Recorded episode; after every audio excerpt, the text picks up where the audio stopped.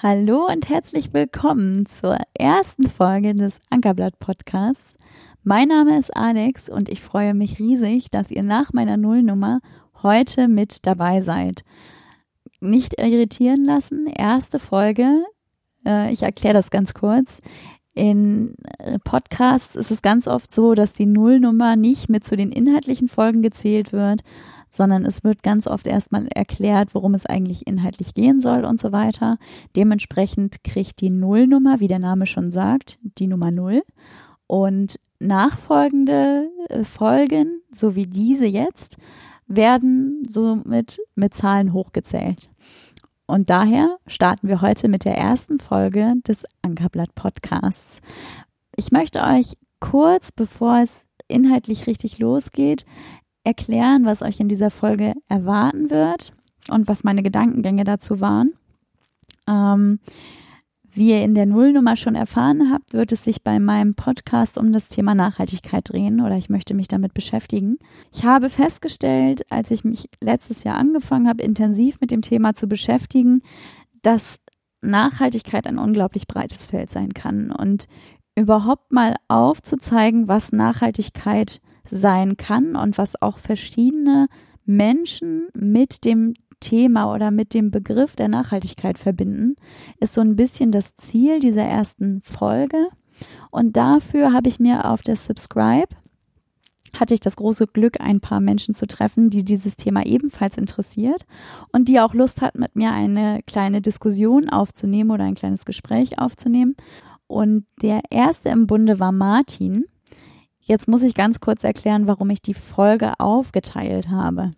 Weil, wie ich schon sagte, wir haben auf der Subscribe, dort wo ich auch die Nullnummer aufgenommen habe, ähm, auch diese, dieses Gespräch aufgenommen in einem Raum. Wir haben uns dort einen Workshop-Raum ähm, gebucht für einen, für einen Slot und wollten uns einfach mal ein bisschen dazu austauschen. Dann kamen aber mit der Zeit immer mehr Leute rein.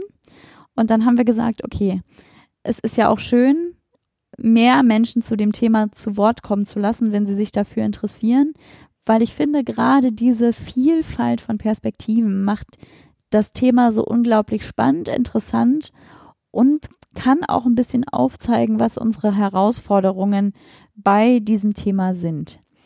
Ähm, jetzt aber zurück zur Folge wie ich gerade schon sagte, den ersten Teil habe ich mit, oder in den ersten zwölf Minuten und im ersten Teil habe ich mich mit Martin unterhalten. Und später kamen immer mehr Menschen dazu, so dass wir dann eben gesagt haben, okay, wir stoppen die Aufnahme nochmal und fangen eine neue Gesprächsrunde an. Aber dadurch, dass Martin schon so viele großartige Dinge in dem ersten Teil gesagt hat, wollte ich euch das natürlich nicht vorenthalten und habe mich daher entschlossen, die erste Folge jetzt in zwei Teile zu teilen. Lasst euch davon nicht irritieren. Ich ähm, versuche auch einen für euch verständlichen Übergang hinzukriegen, so dass ihr auch mitbekommt, wann der zweite Teil startet. Und im zweiten Teil hat sich, haben sich zu Martin hinzugesellt noch der Fabian, der den Ländersache-Podcast startet, den Johann Christoph, ähm, der auch einen Podcast gemacht hat, der sich der blinde Seher nennt. Dann war noch TJ mit in der Runde, der zum einen Teil der drei Schweinehunde ist und auch den Podcast, den Trollcontainer macht. Und dann war noch der Christian dort. Er macht zwar keinen Podcast, er plant aber einen Podcast zu veganer Ernährung. Von daher waren wir eine ähm, sehr bunt gemischte Gruppe. An der Stelle fällt mir gerade auf, dass ich von Martin noch gar nicht erzählt habe. Der macht nämlich auch einen Podcast. Äh, der nennt sich Ressourcen FM. Auch sehr spannend, kann ich euch auch nur empfehlen. Hört da mal rein. Genau, und jetzt wünsche ich euch ganz viel Spaß mit den nachfolgenden zwei Interviewrunden oder Gesprächsrunden, würde ich sie eher nennen.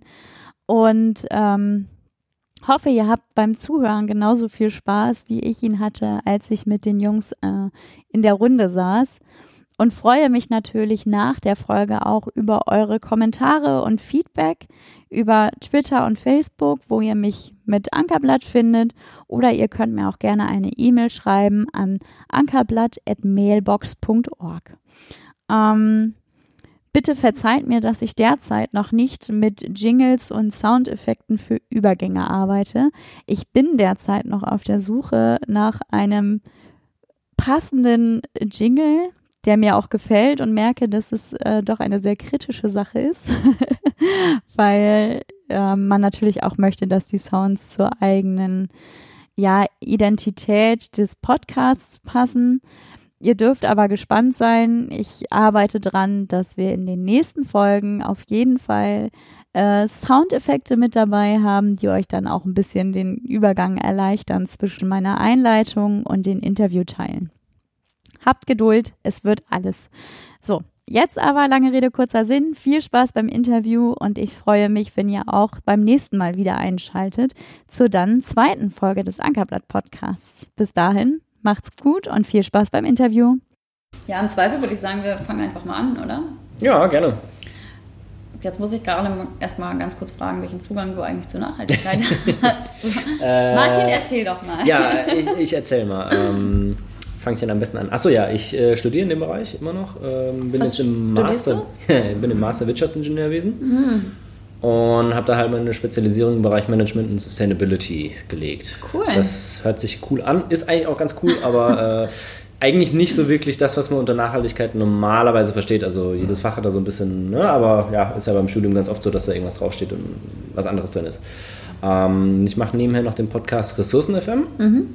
Und äh, eigentlich war da so das Ziel, über Energie- und Materialrohstoffe zu reden. Aber irgendwie trifft sich auch ganz gerne mal in andere Themen ab und wie das halt bei einem Podcast manchmal so ist. und ähm, habe mich darüber dann sehr viel auch mit dem Thema Nachhaltigkeit eben beschäftigt, auch mit ganz vielen Gruppierungen, die in dem Bereich unterwegs mhm. sind und arbeite jetzt bei einem Verein für Umweltmanagement und Nachhaltigkeit im Finanzsektor oder in Finanzinstituten. Ah, spannend. Und das ist im Grunde so eine Art ähm, Think Tank, Zusammenschluss von eben äh, Banken aus Deutschland, also 70 Banken sind das insgesamt, die gesagt haben, wir wollen das Thema Sustainable Finance vorantreiben und äh, das eben tun. Und von daher bin ich eher so auf der Dark Side äh, der Nachhaltigkeit, ja. Also habt, ihr, habt ihr Kekse? Ganz wichtige Frage. Äh, ja, wir haben sogar ganz oft Kekse im Büro, ja. nee, wir, wir, sind relativ klein, wir sind vier Leute, aber arbeiten halt sehr viel mit Universitäten zusammen und den Banken. Also es sind so ein bisschen der, der die Wissenschaft in die Praxis dann bringt in dem Bereich. Ja. Okay. Wie kam für dich so der Schwenk Richtung Nachhaltigkeit? Ähm, das war eigentlich schon, schon äh, ganz, ganz früh da. Äh, muss mal ganz kurz überlegen. Ich glaube, das war in der Grundschule, ähm, dass ich damals äh, in dem Heimat- und Sachkundefach immer total äh, Feuer und Flamme war. Und äh, dann hat sich das so durchgezogen. Ich war auch eine Zeit lang bei Greenpeace. Mhm. Hatte damals, also als Jugendlicher damals noch, da kann man ja nicht so richtig mitmachen, aber hatte damals ein Green Team eben gegründet und äh, dann bei den Grünen auch noch einen Abstecher gemacht und irgendwie so alles mitgenommen, was da geht. Und dann war das für mich irgendwie immer drin. Ja. Okay, und was hast du im Bachelor studiert? Wirtschaftsingenieurwesen. Okay, ähm, aber damals eben mit dem Fokus auf ähm, Ressourcenstrategie. Aha, spannend. Und eben, ja gut, der, der, Rohstoffbereich eben. Aber hat ja auch sehr viel damit zu tun, wie man eben Rohstoffe nutzt und ähm, Kreislaufführung und solche Sachen, genau. Okay, und wie greifst du das Thema Nachhaltigkeit in deinem Podcast auf?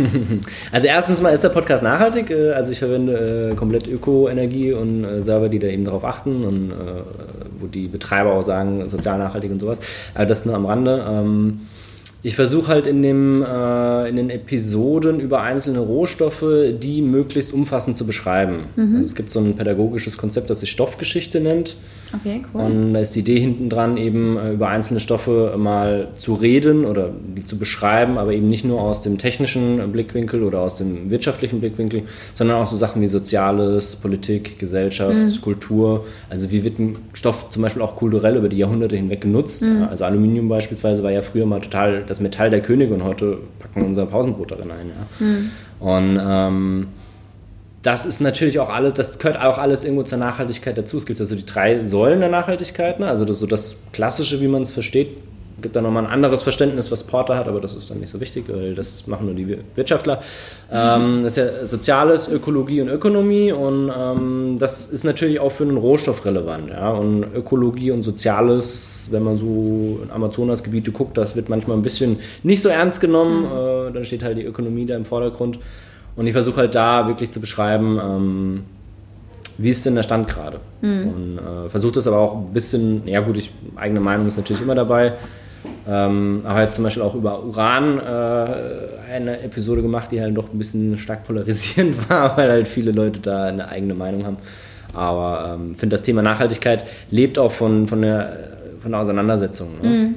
ich weiß jetzt nicht, wie es bei dir ist, aber bei mir in der Arbeit ist es halt so, Finance und, und, und Nachhaltigkeit, das bringt man viele bringen das nicht unter einen Hut und das ist halt auch oft die Diskussion, äh, kann das überhaupt äh, nachhaltig sein oder wie geht man da drin vor? Ja. Wie kommst denn du da zu dem Thema? ähm, also ich habe da ein bisschen in der Nullnummer schon mal drüber erzählt, deswegen muss ich es jetzt nicht ganz so ausführlich ah, machen. Okay. äh, aber ich war 2016 in Indonesien mhm. und habe dann ein Auslandssemester gemacht und hatte das große Glück, äh, dass ich zur Regenzeit, äh, oh, also okay. so die letzten zwei Monate waren dann vermehrt Regenzeit. Und da hat man dann dieses Phänomen gehabt, du hast halt auf der Insel mega viele Regenfälle gehabt, die den ganzen Müll von der Insel, von den Straßen ins Meer gespült haben. Und dann trug der Wind quasi den ganzen Müll wieder an die, oh, an die Strände ran. Ja, das war das eine. Und ich bin da auch viel tauchen gewesen und so. Und was ich ganz spannend fand, du hast halt nicht nur den Müll aus Indonesien dort gefunden, mhm. so, sondern eben auch Europa, also sowohl englischsprachig als auch deutschsprachig, wo auch immer das Zeug dann noch immer hergekommen ist. Äh, und das war für mich dann schon so total erschreckend. Also jetzt gerade so ganz zum Schluss war jeder Tag, der Strand war zugemüllt mhm. und auch wie die Leute mit dem Müll umgegangen sind. Also da sind die Leute morgens mit ihren Haken morgen um halb sechs oder so angerückt und haben den Müll dann einfach unterm Sand vergraben, so damit der Sand wieder sauber, also ne, damit der Strand wieder sauber ist. Und Krass. das war schon echt erschreckend. Und da habe ich dann irgendwie gemerkt, okay, das ist nicht so cool und habe dann festgestellt, okay, irgendwie weiß ich gar nicht, was, was jetzt so der, der, also was es dazu eigentlich alles gibt und hatte so ein bisschen dieses Ohnmachtsgefühl, boah, man müsste mal, aber keiner macht. Und genau, so kam ich dann zu dem Thema und habe gedacht, okay, wenn keiner macht, dann mache ich. Und inzwischen habe ich ganz viele Leute gefunden, die sich damit beschäftigen und merke, okay, eigentlich machen doch ganz viele was, aber man kriegt nicht so viel davon mit, wie man eventuell müsste. Und das ist mhm. eben auch der Grund, warum ich den Podcast machen möchte. Zum einen, um Leute eben zu ermutigen, sich mit dem Thema auseinanderzusetzen, weil ich merke, da gibt es ganz oft Berührungsängste, wo ich mir so denke, ist gar nicht notwendig, macht total Spaß und ist total interessant, weil man auch für sich selber mal was Neues entdecken kann. Äh, und zum anderen eben auch, um die Themen ein bisschen weiter in die, an die Leute zu bringen. das ist richtig, ja. Äh, es ist auch interessant, ähm, das Nachhaltigkeit der Begriff ist ja auch so ein gern genutztes Wort in äh, der Werbung. Ja. Also irgendwie ist heute alles nachhaltig, zumindest wenn man der Werbung mhm. glaubt. Ne? Und ich finde das, find das total spannend, was, was du sagst mit hier in Indonesien mit dem Müll. Mm, wenn man jetzt mit den Apologeten reden würde, die würden dann auch sagen, ach, das hat ja mit Nachhaltigkeit gar nichts zu tun. Was sind denn die Apologeten? Nee, ich sag mal, es gibt ja immer so äh, Gruppierungen, ähm, nenne jetzt mal keine Namen, ja, also äh, NGOs und sowas, die dann für sich äh, sagen, dass sie die Bedeutung eines Begriffes äh, definieren dürfen mhm. ja, oder auch, auch, die Politik und Co. Und ähm, der Begriff Nachhaltigkeit kommt ja ursprünglich eigentlich aus der Rohstoffgewinnung. Also weiß mhm. nicht, ob du das in der Nullnummer, muss ich mir noch anhören, habe ich noch nicht gemacht, schriftlicherweise. Ja. Nein, habe ich nicht. Ich habe den äh, Begriff noch gar nicht definiert, okay. weil ich finde, gerade darum geht es, einen Begriff gemeinsam zu definieren und nicht alleine. Ähm, ja, und wenn ich jetzt richtig recherchiert hätte, wüsste ich auch den Namen von dem guten Mann noch. Und zwar, äh, es gibt einen im 18. Jahrhundert einen äh, Forstmeister in Deutschland, der hat damals den Begriff das erste Mal verwendet, zumindest soweit man von der Aufzeichnung her weiß. Ich bin mir nicht mehr sicher, ob es Karlowitz oder Clausewitz war. Der eine davon äh, hatte irgendwas mit äh, Terror und Entrückung zu tun, das war eher nichts, sondern der andere. Müssen wir nochmal nachgucken und in die Shownotes reinschreiben. Ja, genau. Ähm, auf jeden Fall, der, der damals, ähm, der war zuständig für den Bergbau. Okay. Und äh, hat da eben, äh, hat man damals viel Holz gebraucht mhm. und ähm, die haben halt mit Holzkohle viel gearbeitet und ähm, der hat damals dann gesagt, okay, irgendwie uncool und äh, Wald ist weg. Wir müssen das Holz irgendwie von ganz weit weg herholen und haben da Probleme und dann hat er angefangen, äh, wieder Aufforstung zu betreiben und mhm. hat dann definiert, okay, wir dürfen aus dem Wald nur so viel rausholen, wie nachwächst. Und das war das erste Mal, dass er wirklich dann auch den Begriff äh, Nachhaltigkeit benutzt hat, also wenn man es freier übersetzt, weil die hatten ja damals ein anderes Deutsch. Mhm. Ähm, und daraus ist es eigentlich entstanden und das ist auch so die, die, es gibt eine harte und eine weiche Definition von Nachhaltigkeit, ja. Ah, Hans äh, Karl von äh, Karlowitz, ja, dann war der andere der andere. ähm, und äh, die, die harte Definition ist eben jetzt auf, auf den Rohstoff Holz beispielsweise mhm. gemünzt. Wir dürfen nur so viel Holz aus dem Wald rausholen, wie auch wieder nachwachsen kann. Ja. Und ähm, das kann man eigentlich auch auf alles andere übertragen. Also zum Beispiel, wir dürfen nur so viel Erdöl aus dem Boden rausholen, wie nachwächst. Aber das ist halt schwer, weil Erdöl halt sehr, sehr lange braucht und ja. sehr, ähm, sehr langsam entsteht. Ähm, deswegen, man könnte auch äh, nachhaltig äh, mit Benzinautos fahren, ja, aber dann kann man halt irgendwie mit einem Auto weltweit fahren. Also, oder weiß nicht, wie viel das ist. Hm. Und, ähm, die schwache Definition davon dann sagt, ähm, dass das Kapital erhalten bleiben muss. Mhm. Also wenn ich einen Wald habe und ich holze den Wald komplett ab und nehme das Geld, das ich dann daraus gewinne und lege das irgendwo an, ja. dann wäre das eigentlich auch okay. Weil das Kapital bleibt ja das gleiche. Also der Wald hat einen gewissen Wert. Also das ist jetzt, äh, das ist jetzt äh, Ökonomie, also ja, ne, ja. das ist jetzt ganz, ganz, ganz asozial, ohne alles andere mal zu berücksichtigen gesagt. Das Kapital muss erhalten bleiben, ja. Hm? Rein ökonomische. Genau, genau. Das ist einfach, ich nehme die ökologische Nachhalt, also den ökologischen Part und übersetze den komplett in die Ökonomie. Ja, das ist natürlich ähm, fragwürdig, das würde jetzt keiner machen oder vorschlagen, insbesondere weil der Wald ja natürlich auch noch andere Dienstleistungen hat. Ja? Wie jetzt zum Beispiel Naherholungsgebiet oder Luftqualität, mhm. ja, solche Sachen. Das ist klar, das muss man alles mit berücksichtigen, aber wenn man es möchte, könnte man einen Betrag machen alles zusammenrechnen und wenn ich dann so viel Geld rausbekomme, wie der Wald mir auf der anderen Seite an Dienstleistungen produziert, dann wäre es ähm, eigentlich möglich zu sagen, okay, hey, ich holze den komplett ab und nehme das äh, ökonomische Kapital. Mhm. Aber wir machen das ja nicht, weil, äh, wie du es jetzt gerade eben auch schon, äh, habe ja schon gemerkt, dass du ein bisschen Emotionen reinbringst. Ähm, ein Wald hat dermaßen viel Dienstleistungen an diese Gesellschaft, was wir zwar auch mittlerweile finanziell bewerten können, aber wir tun es nicht. Ja? Und das ist halt auch das Problem. Heutzutage holzen wir gerne mal einen Wald ab und bauen eine Straße hin, weil wir sagen, ja, die bringt ja der Gesellschaft so viel und da kann man ein Preisschild draufkleben. Ja, dass der Wald gleichzeitig irgendwie Tausende von Euros an, an ähm, Naherholung und so weiter produziert, ja, einfach nur weil er da ist, das, das sieht man dann halt nicht. Und, ja. Das ja. ist halt schade. Ja, ist das nicht vielleicht auch so ein grundsätzliches Problem? Also zumindest bin oder komme ich immer wieder zu dem Schluss, dass wir im Thema Nachhaltigkeit einfach nicht äh, interdisziplinär genug denken, sondern dass immer nur gewisse Sparten betrachtet werden und ganz viel anderes außen vorgelassen wird. Also das heißt, dass dieses Thema eben gleichzeitig unglaublich komplex ist. Was sagst du dazu? Ähm, klar, es ist sehr komplex. Also es sind jetzt die drei Säulen, die mal definiert wurden, also Soziales, Ökologie, Ökonomie. Ähm, aber in diesen einzelnen Säulen teilt sich das ja nochmal massiv auf. Also es geht ja immer weiter, immer weiter. Und dann habe ich ja ähm, in der Ökonomie, das ist wahrscheinlich so das, was am besten beschrieben ist irgendwo auch, ja, weil wir leben halt in der kapitalistischen Gesellschaft. Und ähm, Sparten Ökologie beispielsweise, die gibt es ja noch gar nicht so lange. Also, dass sich die Leute darüber Gedanken machen, was ist in der Umwelt los und was, was für Auswirkungen hat das, wenn ich jetzt da eingreife, das, das, da sind wir ja noch gar nicht am Ende. Ja? Bestes Beispiel Klimawandel. Wir wissen vieles, was passieren wird, was und selbst darüber sind sich ja nicht alle einig. Selbst das wird ja dann von, von bekannten Politikern immer wieder in Zweifel gezogen. Ja?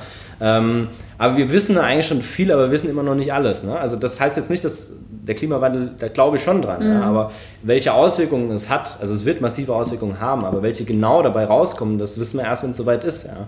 Und ähm, das dann noch in irgendeiner Form aufzuwiegen gegenüber anderen, ähm, anderen äh, Säulen, das, ja, das ist eigentlich dann nicht mehr ganz genau möglich, meiner Meinung nach. Ja.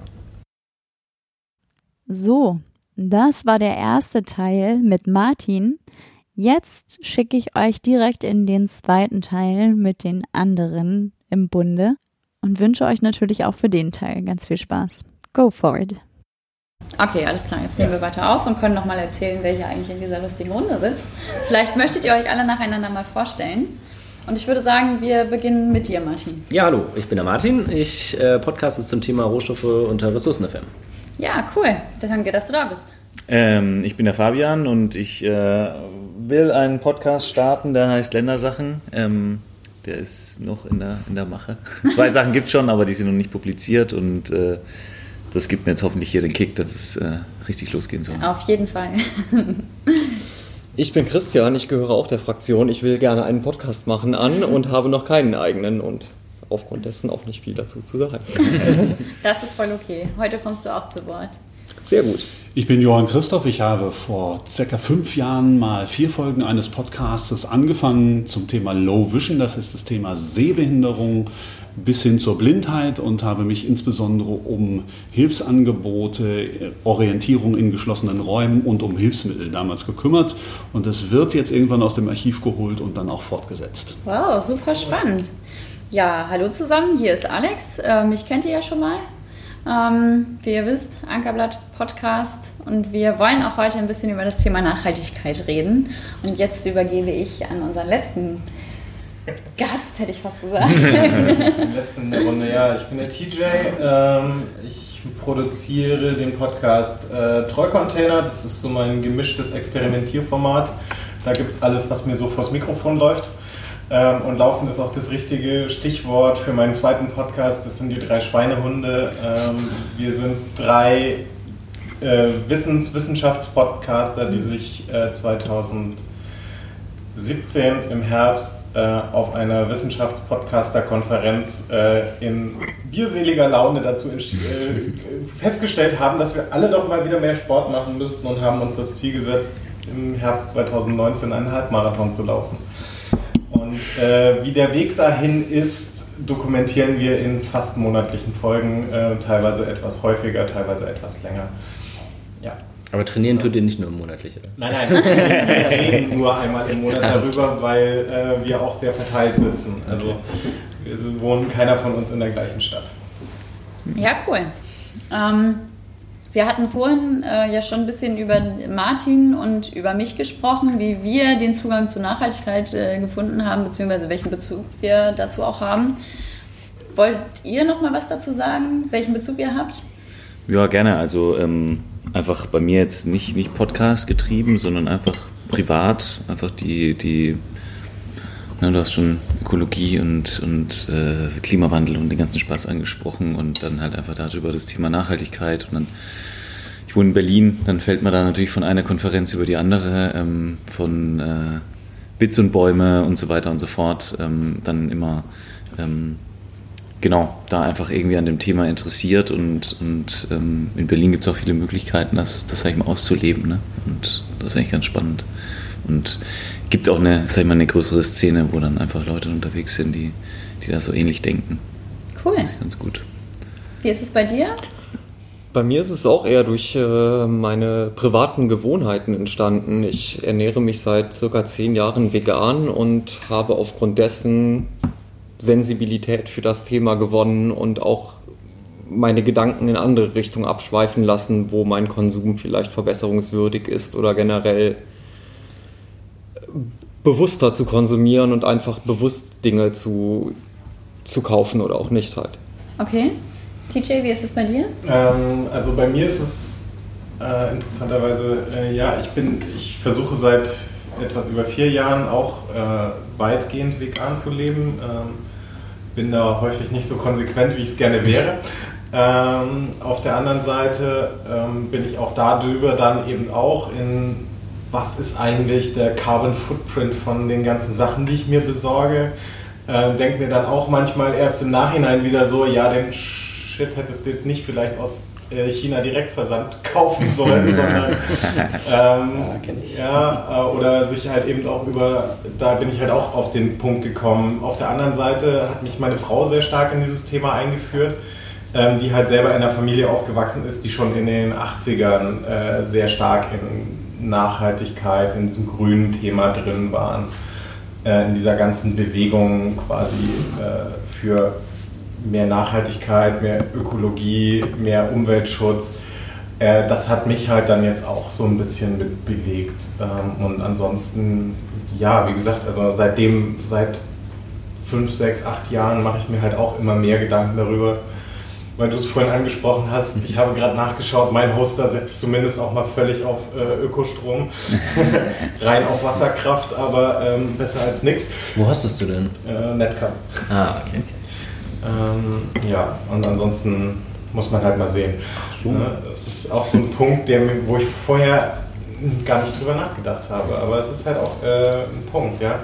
Auf der anderen Seite, ich bin extrem vielseitig interessiert. Ich nehme sehr gerne Infos aus allen Richtungen auf und wenn mich ein Thema gepackt hat, dann äh, kann ich da auch ziemlich tief einsteigen. Das, was du gerade gesagt hast, das finde ich in Kombination mit der Bits und Bäume-Konferenz total spannend. Also da war ich auch letztes Jahr in Berlin. Das war auch total super. Ähm, das finde ich zum Beispiel im Unternehmenskontext ganz spannend, weil viele Leute ja dann sagen, komm, wir brauchen jetzt das papierlose Büro und äh, alles ist besser ohne Papier und möglichst viel Software und so weiter. Aber ganz viele Leute vergessen eben gleichzeitig, dass diese Software auf Servern läuft, die ganz oft eben nicht auf Ökostrom setzen oder also so ganz viele, ganz viele Sachen auch im sozialen Bereich, okay, welche, was passiert mit meinen Daten zum Beispiel auch. Und das finde ich immer wieder faszinierend und da sind wir dann auch wieder bei dem Punkt, wo wir vorhin schon waren. Es wird ganz oft zu einseitig gedacht, beziehungsweise zu kurz gedacht und das finde ich äh, ganz, ganz schade.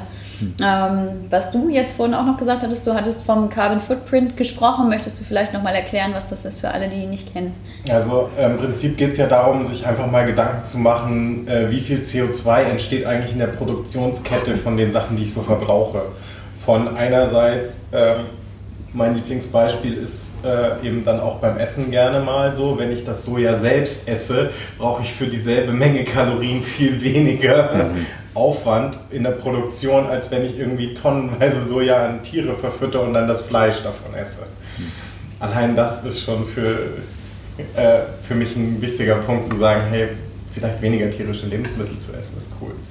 Ja ist vor allen Dingen auch sehr interessant, weil ähm, bei dem Carbon Footprint, wenn man den sich anschaut, ganz oft gibt es irgendwelche Dienstleister, die dann einem sagen, okay, dein Produkt oder deine Flugreise emittiert so und so viel CO2 oder halt äh, Treibhausgase, weil meistens wird das ja umgerechnet, ähm, es gibt ja auch noch irgendwie Methan und so. Ähm, dabei muss man ein bisschen drauf achten manchmal auch, weil ganz oft bei einer Flugreise wird dann halt gerechnet, okay, hier der Sprit emittiert so und so viel ähm, ja. und so weiter. Aber das ist ja natürlich nur ein Teil. Also die Nutzung von einem Produkt kann ja CO2 emittieren, die Produktion eines Produktes kann CO2 emittieren ja. und auch der Transport von dem Produkt oder aber auch dann der Abbau der Rohstoffe hinter dem Produkt. Und zum Beispiel bei Elektroautos oder bei, bei ganz vielen anderen Technologien wird das öfters mal aus dem, ähm, aus dem Blick gelassen. Also man schaut sich das ja nicht an, wie viel wird denn da äh, im Hintergrund emittiert. Beispielsweise bei äh, Uran ist es so, wenn das abgebaut und verarbeitet wird, dann emittiert das auch CO2. Also es ist keine CO2-neutrale Technologie. Auch wenn sie vielleicht ein bisschen besser ist als Kohle, aber äh, man muss halt den gesamten Lebensweg auch irgendwo sehen, ja. Und, ähm, bei der Lagerung. Ja, gut, also, das, ja, also man muss das ja mal, finde ich, neutral sehen und da halt äh, dran gehen. Ne? Und, genau. Christian. Ich wollte eigentlich nur einen Einwurf aufgrund der, der Soja-Aussage machen, dass gerade da nicht nur das, die CO2-Emission ein wichtiger Faktor ist, sondern auch Wasser. Wasserproduktion, Wasserverbrauch. Ja. Bei Tierhaltung ist Wasserkonsum unglaublich groß. Ja, ja, ne? Also das, das ist, ist nur, äh, das ist nur halt so das, das typische Dings mit äh, die Veganer essen meinem Essen das Essen weg. ähm, wenn, wenn ich dann, also das ist nur so, so mein, mein Lieblingsspruch, dann zu sagen, ja sorry, aber ich esse das Soja lieber selbst, weil es mir halt direkt mehr Power bringt, als wenn ich das erst an Tiere verfütter, die dann halt mehrere Kilo pro Kilogramm Fleisch brauchen. Also gerade diese Sprüche Und, sind, glaube ich, auch Dinge, die genau. man einfach gar nicht braucht. Da gibt es einen ganz netten ja. Spruch von Hagen Rether, der irgendwann mal sagte, und was haben wir dann in ein paar hundert Jahren, außer einem Veganerwitz? Auch nicht schlecht, schlecht ja. ja. Johann, du wolltest was sagen. Also ich hatte mit dem Thema tatsächlich dann aber doch in einem sehr krassen Konfliktfall zu tun, nämlich bei Sanierung von Gebäuden. Mhm. Also wir haben äh, den Fall, dass unsere Familie durch den frühen Tod meiner Tante auf einmal zwei Häuser hatte, was dazu führte, dass wir eines davon vermieten komplett. Mhm. Und äh, es stand nun langsam an, das zu sanieren. Und ähm, ich war immer der Meinung, also hör mal zu, wir machen nicht nur Fenster. Das war also das, das war die krasseste Baustelle. Das waren schöne alte ja. Holzfenster, die waren auch schon doppelt verglast. Mhm.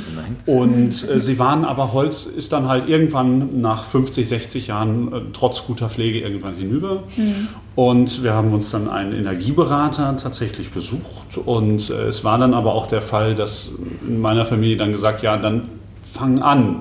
Mhm. Ähm, und man kommt dann vor den Punkt bei einem sogenannten Nullenergiehaus, das immer ein erstrebenswertes Ziel ist, was äh, aber gar nicht so unbedingt komplett erreicht werden muss, dass man natürlich auf der einen Seite wenig ähm, fossile Energien nur noch verbraucht, beziehungsweise wir verbrauchen gar keine mehr. Mhm.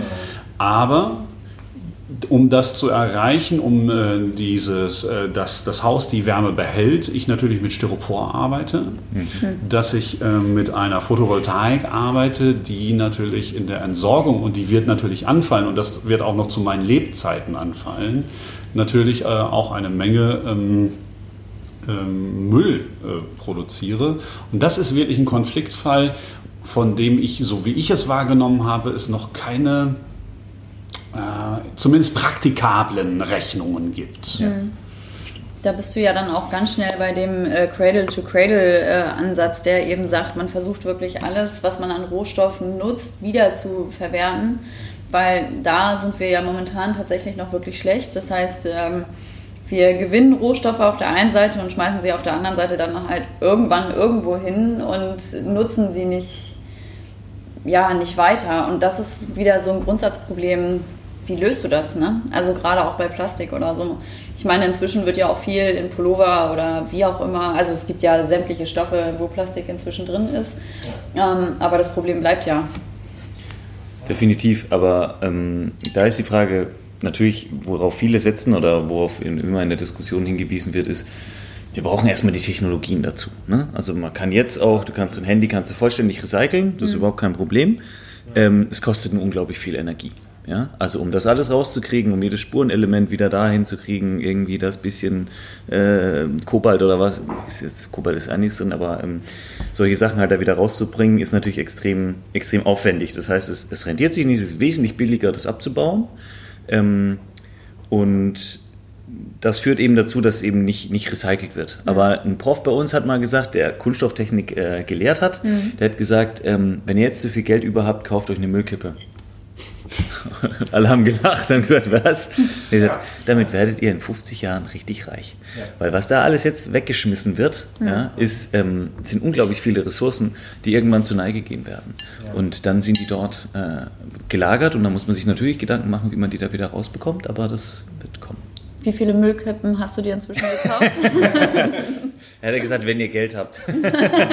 das war der Punkt. Martin, du wolltest was sagen. Ähm, ganz kurz zu dem Handy-Beispiel, ja. weil das finde ich total interessant. Das ist ja im Studium ganz oft und ich hatte auch ein halbes Jahr eben bei einem äh, Fraunhofer-Institut gearbeitet, das so Recycling-Technologien entwickelt. Äh, so ganz kriegen wir das nämlich immer noch nicht hin, weil ganz oft äh, wissen ja. wir gar nicht, was in den Platinen drin ist. Also wir hatten das Beispiel mit einem Tantal-Kondensat, wo man sich so denkt, ja, da ist Tantal drin. Ja, nee, das ist natürlich in irgendwelchen Verbindungen drin und das halt wieder aufzulösen und rauszubekommen, ähm, das wissen sie gerade noch gar nicht, wie sie das machen sollen teilweise, weil bei vielen Sachen weiß man gar nicht, was drin ist und dann kann man es auch schlecht rausholen. Ja? Äh, theoretisch sollte das möglich sein, aus dem Produkt zumindest das rauszuholen. Wobei wir hier auch wieder das Problem haben, wir haben eine Dissipation, also das ist eine Feinstverteilung von Stoffen. Zum Beispiel, wenn wir jetzt sogenannte Gewürzmetalle haben, äh, um irgendwie Leiterplatten oder sowas zu dotieren, dann wollen wir einen ganz speziellen Effekt, nehmen nur ganz wenige Atome von einem Stoff und bauen den irgendwo anders rein die wieder rauszubekommen, das ist halt, wie du gesagt hast, sehr, sehr energieaufwendig, beziehungsweise technisch noch gar nicht möglich heute. Ja. Hoffentlich kriegen wir es irgendwann hin. Ähm, das wäre natürlich wünschenswert. Und dann würde sich auch dieses Problem mit, mit wie du es gesagt hast, zu Neige gehen von Rohstoffen. Eigentlich gehen sie ja nicht zu Neige, weil als, als Planet, das verschwindet ja nicht. Wir also bis auf die Sachen, die wir jetzt irgendwie äh, rausschicken äh, als, als Raumsonde oder so. Ja? Ähm, aber ansonsten haben wir ja die Materialien auf der Erde, die bleiben ja hier. Und dass wir die halt in den Kreislauf bringen, den wir nutzen können. Das ist ja auch das bei Cradle to Cradle, mhm. dass es entweder in der Technosphäre bleibt oder eben in der äh, Ökosphäre. Ne? Ja, genau. Du hattest irgendwas gesagt, worauf ich äh, eingehen wollte. Das habe ich jetzt aber wieder voll vergessen. Deswegen reden wir einfach weiter. aber also mich hat das, das dein Thema mit der äh, nachhaltigen Renovierung gerade gepackt, weil ich ähm, auch irgendwie im Hinterkopf gerade schon ein möglicherweise anstehendes Hausrenovierungsprojekt habe. Ähm, und ich habe halt auch gesagt, also äh, wie gesagt, meine Frau ist auch so in diesem Ökobereich sehr geprägt ähm, wir haben halt dann auch schon überlegt, so, also cool wäre es schon, wenn man das irgendwie ohne Styropor, sondern mit Naturmaterialien dämmen könnte. Das Haus was aktuell zur Debatte steht, ist aus dem 19. Jahrhundert. Da ist sowieso viel ähm, Lehm verbaut. Es wäre natürlich schön, wenn man das weiterhin machen könnte, also zum Verputzen Lehm nutzen. Ähm, teilweise sind da ja auch die alten Techniken gerade am Wiederbelebt werden, eben auch aus diesem Nachhaltigkeitsgedanken, weil es teilweise echt krass ist, wie sehr wir irgendwie auf chemische Zusätze setzen oder halt auf, auf technisch hergestellte Zusätze setzen und eigentlich die Sachen, die in der Natur sind, äh, teilweise viel besser funktionieren für denselben Einsatzzweck und wir haben einfach verlernt, sie so zu benutzen aus Bequemlichkeit. Aber da weil die anderen, weil die technischen Zusätze halt bequemer zu verarbeiten sind. Genau, da ist dann aber auch die Frage, ähm, wie viel kannst du dann aus der Natur wirklich äh, entnehmen, sodass es wieder nachwächst. Also bist du ja auch wieder bei dem Nachhaltigkeitsgedanken, den wir Ja. vorhin hatten. Das ist zum Beispiel, jetzt weiß ich nämlich auch wieder, was ich sagen wollte, auch gerade in dieser Öko, äh, also okay, das klingt jetzt hart, so Ökoblase, also Leute, die sich viel mit Zero Waste und äh, Anti-Plastik und so weiter auseinandersetzen. Ähm, gleichzeitig lässt sich dann da beobachten, die Leute schmeißen alles, was sie an Plastik haben, noch weg, obwohl es vielleicht auch noch nutzbar wäre und kaufen sich dann alles aus Holz und nachhaltigen, äh, aus, aus nachhaltigen Materialien, wo man sich dann auch so denkt, ja Mensch, schade, weil eigentlich haben wir ja gesagt, wir wollen nicht so viel wegschmeißen, sondern man Ja. benutzt etwas so lange, bis es halt nicht mehr zu benutzen ist. Also was dabei hilft, ist oft äh, den Blick ähm, von der globalen Dimension in die sehr persönliche äh, einmal kurz abzulenken und sich zu fragen, von diesen ganzen Maßnahmen, die ich jetzt in welchem Bereich auch immer ergreife, ähm, wie weit kann ich eigentlich sicher vorhersagen, dass das, äh, jetzt bei meinem Beispiel mit den Häusern zu bleiben, überhaupt noch bringt und wie viel bringt es? Wir reden dann ähm, bei manchen Maßnahmen mit sehr hohem Materialaufwand äh, und Materialverbrauch, die dann wieder zu Müll führen würde, oft über sehr, sehr äh, kleine Prozentzahlen, die im Endeffekt eigentlich ähm, nicht mehr viel ausmachen, als dass ich vielleicht ein paar Kilowattstunden Strom im Jahr mehr verbrauche. Ähm, zum Beispiel haben wir dann den Fall jetzt noch des, des anderen verbleibenden Haus, dass wir auf keinen Fall so massiv sanieren werden und auch da den Fall haben, da sind schon Plastikfenster drin. Äh, Und die Ansage meines Vaters ist, hör mal zu, die werde ich nicht mehr tauschen in meinem Leben. Äh, Das ist dann auch wirklich die Ansage, das ist wirklich erst dran, wenn es dran ist. Und wir haben bei dem einen Haus sehr viel mit Styropor gearbeitet, weil es in, bei dem einen Verfahren, äh, bei einer sogenannten Hohlraumdämmung auch äh, momentan die damals noch, momentan ist es schon wieder anders, geht es tatsächlich schon wieder anders, äh, damals noch die vernünftigste Lösung war, aber wir werden bei dem vorderen Haus tatsächlich einfach mit Holz arbeiten auf der Außenschicht. Oh, cool. Ich würde gerne noch zu ein paar Themen sozusagen so ein bisschen reinstoppern. Und zwar das eine ist ähm, äh, das mit der, mit der Energiesanierung ist ganz interessant. Ich war am Mittwoch war in Berlin das neunte Berliner Klimagespräch. Und äh, da war so Politik und Zivilgesellschaft irgendwie zusammen und da waren ähm, ganz interessant die beiden ähm, Berichterstatter für das Klimaschutzgesetz von der CDU, CSU und von der SPD da.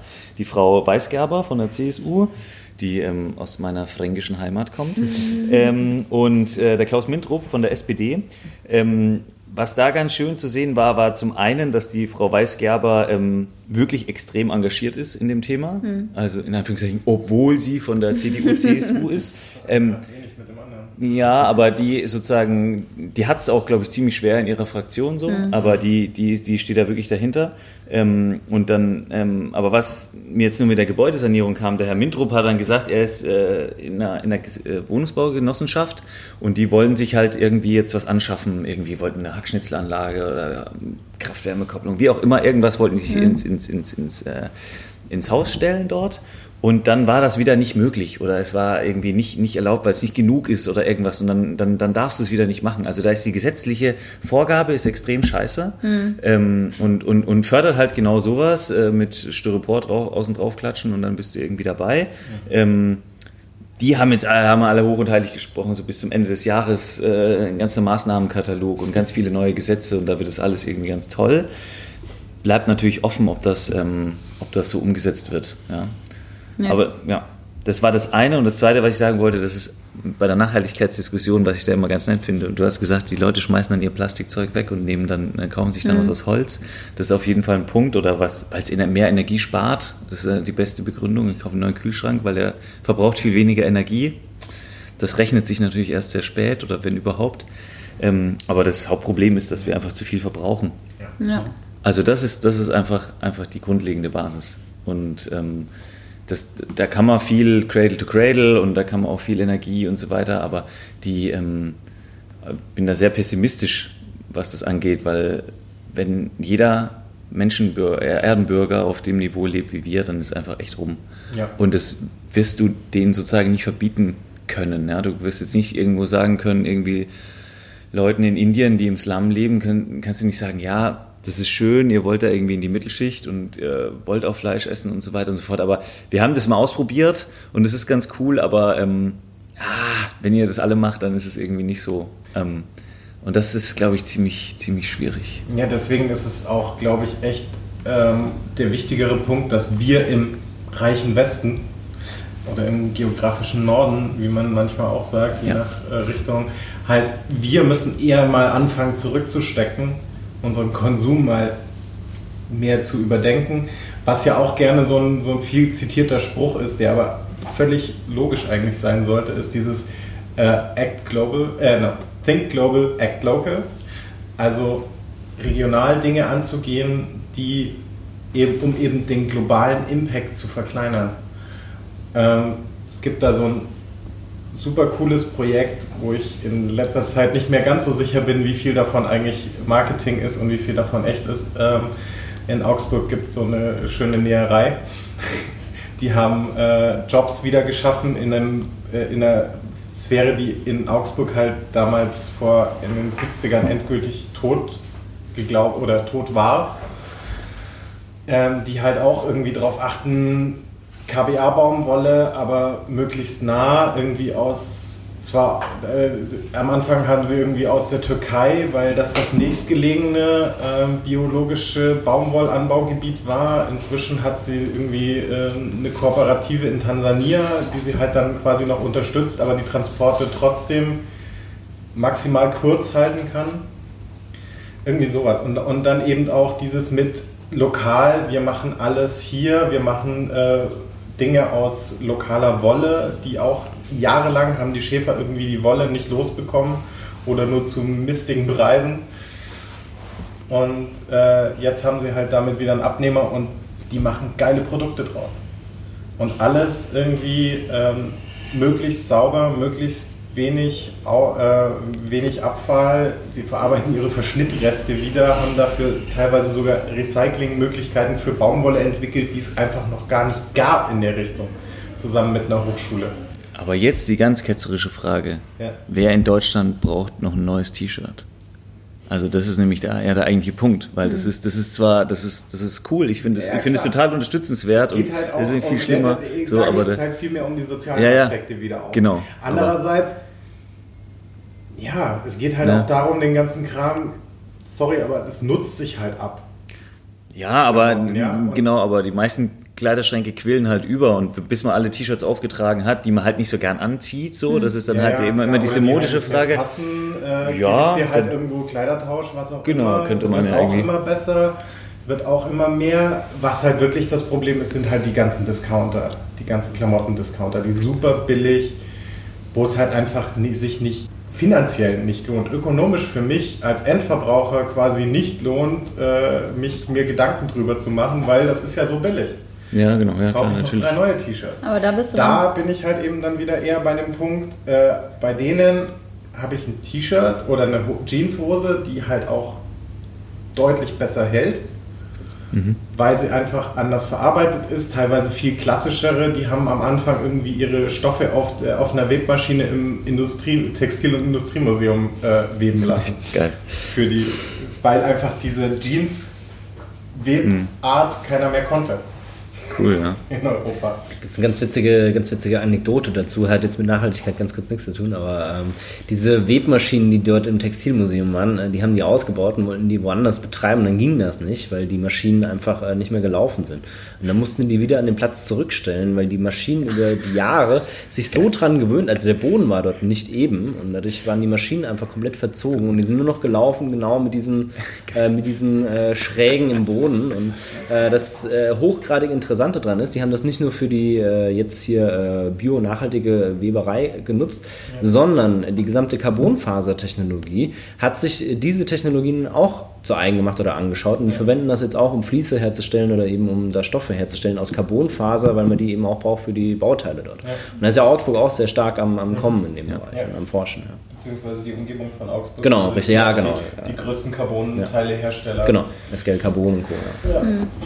Aber um nochmal auf das Thema zurückzukommen, was du gerade noch sagtest mit den T-Shirts, es lohnt sich einfach nicht drüber nachzudenken. Das ist Für das. viele, ja. ja, genau. Ähm, da, also da merke ich dann doch auch wieder ganz oft, also muss man dazu sagen, ich komme aus MacPom vom Dorf ähm, äh, und merke dann doch immer wieder, wie ich dann gerade in Hamburg in so einer Filterblase rumlaufe und äh, ich dann doch echt äh, ganz oft merke, ich bin in einer privilegierten Situation, ich studiere, ich habe Zeit, mir damit, äh, da, mich damit auseinanderzusetzen und dass es den Leuten auf dem Dorf halt teilweise ganz anders geht oder nicht nur auf dem Dorf, sondern Ja, ja. überall. Ne? Genau. Und ähm, wie erklärst du jetzt jemanden, der sein Grundeigen oder ne, sein, sein, sein Einkommen irgendwie von, ich weiß nicht, wo wir gerade beim Mindestlohn sind, 9 Euro schieß mich tot, irgendwas. 8,50 Euro, äh, 8,70 Nee. Euro sind wir oder sowas sind es. Aber es ist Das Egal. ist Ja. Euro. sind noch nicht ganz 9 Euro, ne? Ja. Okay. Was für Deutschland auch viel zu niedrig ist, aber das ist eine andere Geschichte. Ja, und wie erklärst du den Leuten jetzt Ja. irgendwie so, äh, bitte tragt eure T-Shirts, bis da nichts mehr geht? Und also das, das ist ja wirklich so. Also, ja, Martin. Ja, ich glaube, da in dieser Debatte muss man auch ganz klar ähm, berücksichtigen, es macht keinen Sinn, wenn man sich jetzt wirklich ähm, tot ökologisiert. Und das ist ja auch die Angst von vielen, ja, weil dann oft ein Stigma da ist, hey, du trägst jetzt nicht das Öko-T-Shirt oder sowas. Ich glaube, jeder muss und sollte das leisten, was er kann und wirklich, was er kann. Und äh, nicht mehr, weil das Thema überlastet ihm auch sehr schnell. Ja? Wenn man sich anschaut, äh, viele sagen, so, ja, ich will jetzt plastikfrei leben oder abfallfrei leben. Naja, es reicht manchmal schon auch, einfach das, was ich habe, zu reduzieren und einfach ein, ein niedriges Niveau zu erreichen. Ich muss, also weil die, diese letzten zwei, drei Prozent, die bringen oftmals weniger, als wenn ich jetzt zum Beispiel jemand anderen davon überzeuge, dass er eben auch irgendwie 20, 30 Prozent senkt. Ja? Und ähm, wenn jeder einen kleinen Schritt macht, dann hat man auch einen großen Schritt getan. Dann muss nicht ein einziger einen großen Schritt machen. Das ist wie hier bei der Konferenz, wo jeder eben ein bisschen mithilft. Und wenn ich noch ganz kurz eine kleine Empfehlung reinschmeißen darf, schaut euch mal die effektiven Altruisten an. Ich finde das eine sehr interessante ähm, Community, äh, die nicht ohne äh, ja, Vorbehalt ist, aber ich finde es einfach interessant, sich das mal anzuschauen, weil die eben versuchen, mit möglichst effizientem Geldeinsatz äh, Gutes zu tun. Und ähm, die stellen dann halt die Frage auf, okay, müssen wir jetzt hier in Deutschland dermaßen viel Geld in, in irgendwelche Technologien wie Photovoltaik und sowas investieren, wenn wir es in anderen Ländern wie jetzt Marokko oder äh, ja, Sahara-Bereich machen können und wir dort eine höhere Ausbeute haben. Ja? Also das war ja die Idee von diesem Desert Tech-Projekt beispielsweise auch, dass ja dann grandios gescheitert ist, eben an der Lobbyarbeit in Europa, ja, von eben erneuerbaren Energien zum Beispiel. Was, ähm, ja, was eigentlich sehr, sehr traurig ist. Und, ähm, diese Überlegung finde ich, finde ich sehr interessant auch. Ich meine, klar, wir müssen in Deutschland was tun, keine Frage. Ja? Wir müssen auf jeden Fall runter. Aber die, der Kampf insgesamt wird eigentlich auch in, in Afrika und Asien gewonnen. Ja? Weil äh, insbesondere in Afrika haben wir dermaßen hohe Bevölkerungswachstumsraten. Ja? In den nächsten, glaube 30 Jahren irgendwie nochmal 100% drauf oder so. Und Okay, das weiß ich nicht. ja, aber da, also Ja, das ist immens viel, da kommen irgendwie eine äh, Milliarde oder so nochmal dazu. Und da müssen wir wirklich dort auch die Probleme lösen. Und das kann man halt einem Deutschen auch nicht verkaufen, wenn die deutsche Politik jetzt auf einmal da was machen würde. Das, das geht nicht. Ne? Dafür sind wir noch zu national denkend. Und natürlich dürfen wir auch nicht vergessen, wir müssen lokal natürlich auch was machen, wie du es vorhin gesagt hast. Ne? Das sind Global, Act Local. Klar, wir müssen auch äh, trotz allem hier vor unserer Haustür kehren und dann können wir irgendwo anders anfangen zu kehren. Na, Eine Problematik, die sich da ja noch stellt, ist ja, ähm, man muss ja überlegen, wie hat äh, so haben die westlichen Nationen ihren Reichtum aufgebaut. Ja. Wir sind in andere Länder gefahren und haben da fleißig Haben ausgebeutet, ausgebeutet. ja, genau. Mach ich Und- immer noch. Ja, und tun es auch immer noch richtig. Und äh, gleichzeitig gehen wir dann in die Welt und sagen, äh, Leute, aber jetzt müssen wir alle mal das Klima schonen und können wir bitte alle unseren Konsum runterfahren. Ja. Ähm, und da sagen sich natürlich auch äh, die Länder, die jetzt gerade auf dem Vormarsch sind, äh, wie zum Beispiel Indien, so Leute, jetzt sind wir mal dran, ne? Und jetzt ja. sind wir mal am Wachsen und bevor wir nicht erreicht haben, äh, wo ihr seid, sind wir hier ja. überhaupt nicht ruhig.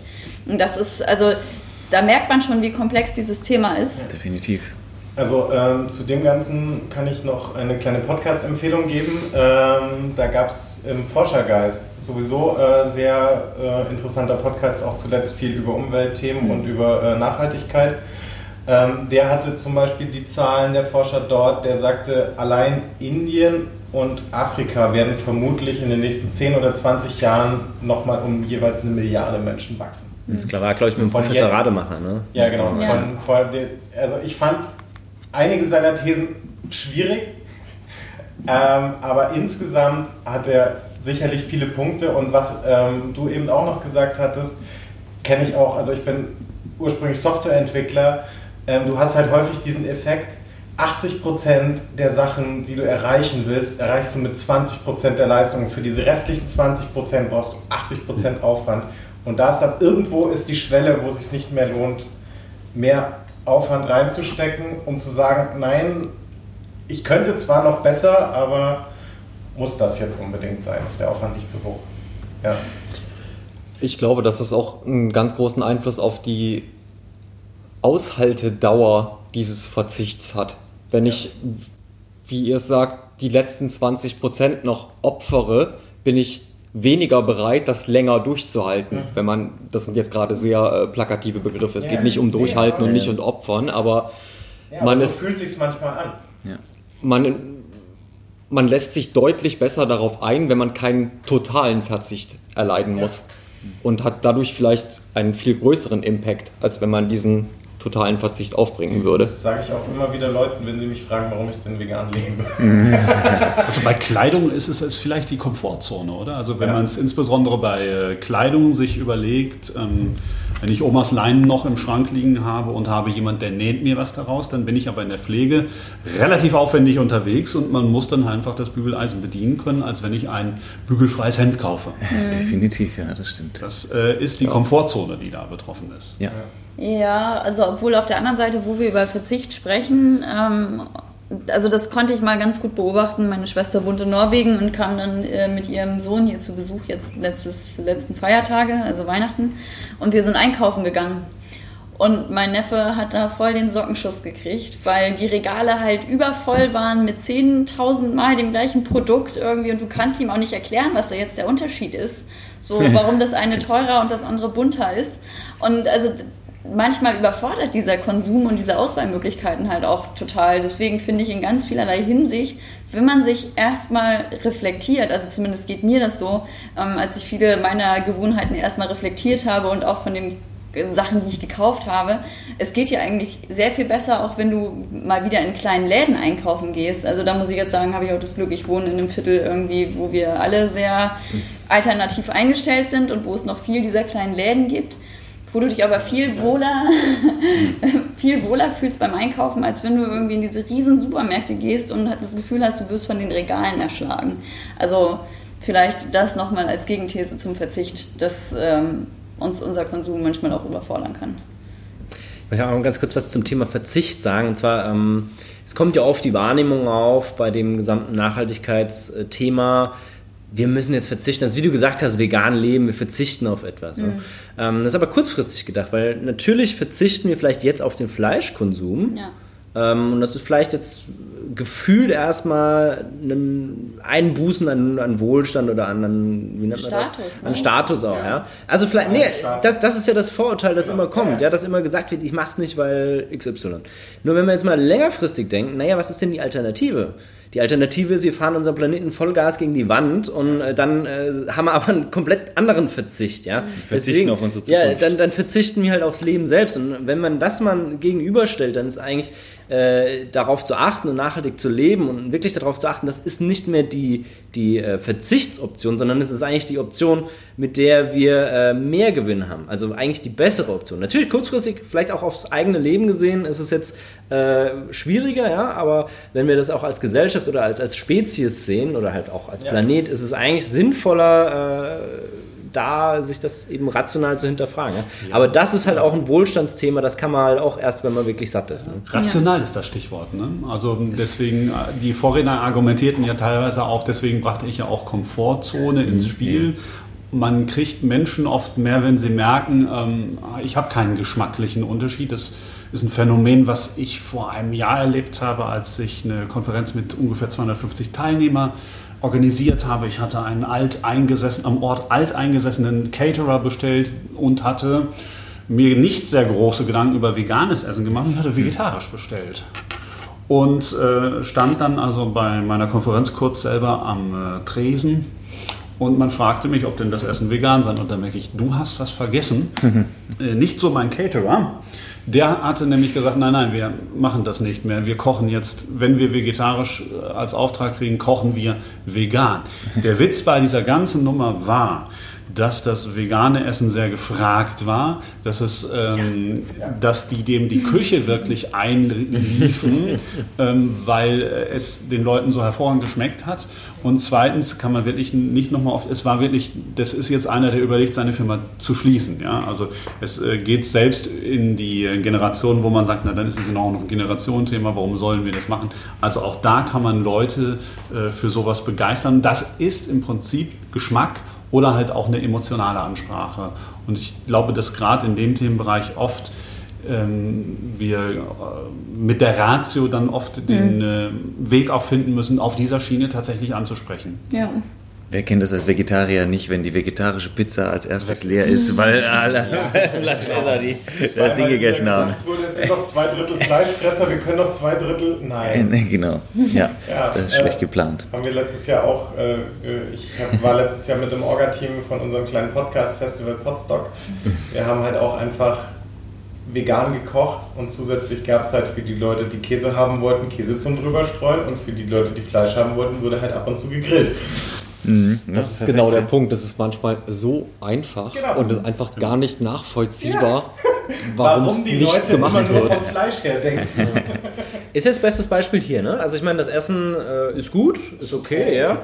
Es war schon besser auf der Seite. Nein, aber ich bin ja schon dankbar, dass es Essen gibt, ne? Also, aber ich, ich habe es jetzt auch äh, erstmal ohne Fleisch gegessen und dachte mir, oh, Hühnchen, ne? Wäre schon geil. Weil ich bin jetzt, Fisch. also ich, ich bin äh, so Semi-Vegetarier, also ich habe mir gesagt, einmal die Woche esse ich Fleisch, ansonsten halt nicht. Also reduzieren und das werde ich auch noch weiter reduzieren. Und dachte ich mir so, okay, eigentlich ist heute ja dein, du darfst Fleisch essen, okay, probier's es mal, hab mir ein bisschen Hühnchen geben lassen, dachte mir danach so, eigentlich schmeckt das total nicht gut. äh, dachte mir so, ey, warum habe ich es jetzt gegessen? Ja, also hätte ich mal, ja, der Tofu war echt lecker, ja, also den kann man essen. Ne? Und äh, das denke ich mir mittlerweile aber bei so vielen Sachen, dass äh, vegetarisch entweder besser schmeckt oder zumindest gleich schmeckt und es dann nicht fehlt. Und ich muss dazu sagen, ich bin eigentlich jemand, der so ein richtig geiles argentinisches äh, Rumpsteak oder sowas super gerne isst. Ja, ich weiß, es ist asozial, aber und ich habe da oft auch ein schlechtes Gewissen, ja, aber äh, es hat mir einfach lange Zeit gut geschmeckt, aber du kriegst es auch nicht mehr. Aber Du das, kriegst die Qualität ja, nicht Und mehr. auf der anderen Seite habe ich mir dann gestern als meistens veganer Mensch halt einfach mal hier von diesem super krass gelobten Metzger, der halt irgendwie nur Fleisch aus der Region, also Tiere aus der Region verarbeitet, halt einfach mal diesen großen Teller mit dem Fleisch genehmigt. Weil sehr geil. ähm, ich einfach von so vielen Seiten gehört habe, ey, es ist lokal. Also schon mal da das geschlechte Gewissen beruhigt und ich wollte es einfach mal probieren. Es sah so geil aus. Aber das War es lecker? war extrem lecker. Okay, Es war okay. so, Ja, also ich, habe noch, ja. habe in meinem Leben, glaube ich, noch nie so gutes Fleisch gegessen. Ah. Ich habe Dinge dort auf diesem Teller gegessen, die ich sonst immer weggeschoben habe, weil es nie geschmeckt hat. Ich habe Dinge Als ich- gesehen. Ich, ich mochte auch, als ich noch Fleisch gegessen habe, zum Beispiel Bauchspeck, Mhm. so Schwarte vom Schwein, habe ich nie gemocht. Das war irgendwie so krass zubereitet, das war Hammer. Aber da sind wir doch wieder bei dem 80-20, weil Ja, das ist, genau. ist doch genau der Punkt, weil ich finde es immer witzig, dass alle Vegetarier und alle Veganer, die entschuldigen sich immer dafür, dass sie mal dann doch Käse oder dann doch mal Fleisch gegessen haben. Und ich finde es find, find, find das völlig witzlos, weil darum geht's ja überhaupt nicht, ja, sondern es geht, geht einfach um die krasse Reduktion. Wir essen einfach zu krass zu viel Fleisch. Und wenn man das einfach zurückfährt und dann bist du nämlich wieder beim, also außer man macht es eben aus ethischen Gründen, wie jetzt ich, ich würde es dann halt nicht essen wollen, aber ähm, da, da, da ist man dann eben dabei, dass man die, ähm, dass man dann eben, ach, jetzt habe ich meine Rede vergessen, weil die Tür aufging. Kein. Bei den- Fleisch essen, ja. Genau, dann, ähm, dann haben wir es ja so reduziert und dann, dann ist man wieder auch in, in, in, der, in der Genuss. Also Ja. dann ist Ja. wieder ein Genuss da und dann ist man eben nicht im Verzicht, sondern dann ist es halt wieder geil, das Stück Ja. Fleisch zu essen. Ja. Genau. Das ist ja auch noch ein ganz interessanter Punkt, den du gerade ansprichst, überhaupt mit diesem Genießen. Ne? Also Sachen, also auch im Konsum, dass wir einfach so in Massen konsumieren, dass wir überhaupt nicht mehr wahrnehmen, was wir eigentlich tun. Also bei ganz vielen Sachen nicht. Und das äh, finde ich total spannend. Und jetzt äh, noch einen anderen Punkt. Bei dem Fleisch, ich habe es schon wieder vergessen. Ja, okay. Ja, genau. Redet, redet erstmal weiter. Also ich, ich wollte ich wollt noch was sagen, und zwar was, was extrem unpopulär ist und so weiter, aber was ich äh, eigentlich gar nicht so, äh, so schlecht finde, ähm, was ich jetzt aus Schweden gehört habe, ähm, ist, dass die, dass das Fliegen dort halt, ähm, also Flugreisen einfach ähm, einem Shaming unterliegen. Ja. Also da, dass du halt ähm, das ist, das ist die härteste Form sozusagen, aber ich, dadurch entsteht so ein, so ein, so, so ein Druck und davor ging es auch vorhin bei den Klamotten drum, wie kann ich jemanden vermitteln, der irgendwie nur so und so viel Geld verdient, ähm, der kauft sich jetzt vielleicht häufiger Klamotten, die halt schneller kaputt gehen. Und es ist dann nicht nachhaltiger, sich einmal gescheite Klamotten zu kaufen. Ähm, und diese, diese Angebote wachsen aber erst dadurch, dass eine Nachfrage entsteht. Ich finde es eben ganz wichtig und du brauchst, irgendjemand hat es mal gesagt, man braucht irgendwie 15 Prozent oder 20 Prozent der Leute, aber entscheidend durch alle Bevölkerungsschichten durch. Ne? Es bringt nichts, wenn 20 Prozent der Akademiker sagen, wie wir jetzt hier zusammensitzen, wahrscheinlich alle studiert und sagen, das ist total klasse und wir müssen es alle machen und warum macht es denn nicht jeder? Ähm, aber wenn sich das durch alle Schichten zieht, dann hast, dann, dann hast du so einen Rollover-Effekt, weil es dann eben sich sozusagen so schnell dann verbreitet, dass dann eben die Nachfrage so groß wird, dass, dass die Anbieter eigentlich gar nicht mehr anders können und dass sich so ein gesellschaftlicher Wandel durchsetzt. Das ist das Buch Tipping Point, da wird das drin beschrieben. Ah, okay. Also, das ist auch der Begriff dafür. Und ich bin mir gar nicht sicher, ob es jetzt 15% waren. Ich dachte, es wären sogar weniger, 2%. Vielleicht auch weniger. Also es war eigentlich relativ gering, wo ich mir Okay. wirklich dachte, okay, das ist Also jetzt es ist, glaube ich, je nachdem. Es gibt da verschiedene Tipping Points, meine ich, und äh, der, der zentrale für große Sachen war, glaube ich, also da diese 15% Ah, ja. kommen mir auf jeden Fall auch bekannt vor. 15, Okay. 12, 15, 20, irgendwas in dem Dreh. Das ist halt wirklich so der Punkt, wo es halt endgültig kippt. Was, was mir dabei Angst macht, ist, wenn ich mir denke, wow, die AfD hat fast 15 Prozent. Ja, ja. Aber die Grünen haben mehr. Aber ob die sich durch alle Bevölkerungsschichten ziehen, habe ich bei der AfD irgendwie mehr Ding. Aber das Ja, ist so ein das bisschen so. oh, Auch da nicht. Also, das. Ich würde sagen, ähm, damit würde ich das Ganze jetzt hier schließen, um den zeitlichen Rahmen nicht zu sprengen. Und ich hatte das letzte Wort. Letzte Wort. Juhu. Ähm, ich fand super, dass ihr, ich fand super, dass ihr alle dabei wart. Es hat mir megamäßig Spaß gemacht. Vielen Dank. Und äh, ich hoffe, wir haben jetzt alle zusammen noch eine schöne Zeit hier auf der Subscribe im Deutschlandfunk. Dankeschön. Danke euch. Danke. Ciao. Danke. Ja, das war der zweite Teil der, wie ich finde, sehr spannenden und kurzweiligen Gesprächsrunde mit meinen fünf Gästen, würde ich fast sagen. Ähm, ich kann mich nur noch mal ganz herzlich bei allen fünf bedanken für ihre tollen Redebeiträge. Und ähm, ich hoffe, dass ihr genauso wie ich nochmal einen Eindruck oder überhaupt einen Eindruck davon gewinnen konntet, wie breit gefächert das Thema Nachhaltigkeit auch betrachtet werden kann. Und ähm, ich werde auf jeden Fall versuchen, diese Themen, die wir in dieser Folge jetzt angeschnitten haben, auch in weiteren Interviews mit aufzugreifen, mir dazu auch wieder spannende Interviewgäste zu suchen, die eben mit ihren Ideen an Lösungen für die genannten Probleme arbeiten. Und ähm, natürlich würde ich mich auch über Feedback eurerseits zu dieser Folge freuen. Also zum einen natürlich über äh, Gedankenanregungen, über kritische Beiträge, über Kommentare jeder Art, was ihr zu den Inhalten denkt, ähm, die so, die wir besprochen haben in dieser Folge. Ob ihr da vielleicht auch noch Ideen oder Vorschläge habt ähm, für interessante Interviewpartner, die man zu den Themen eben auch sich einladen könnte, die tatsächlich selber an Ideen arbeiten, um verschiedene Themen im Bereich der Nachhaltigkeit anzugehen.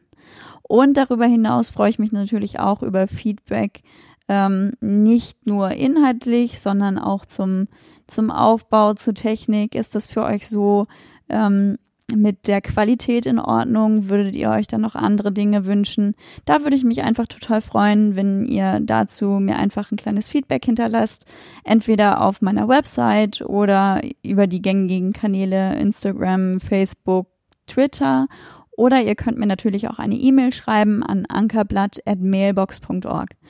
Jetzt möchte ich euch erstmal in, in den nächsten Monat entlassen, wünsche euch bis zur nächsten Folge alles Gute, eine gute Zeit und freue mich natürlich auch, wenn ihr zur nächsten Folge von Ankerblatt wieder einschaltet. Bis dahin, alles Gute und bis dann. Tschüss.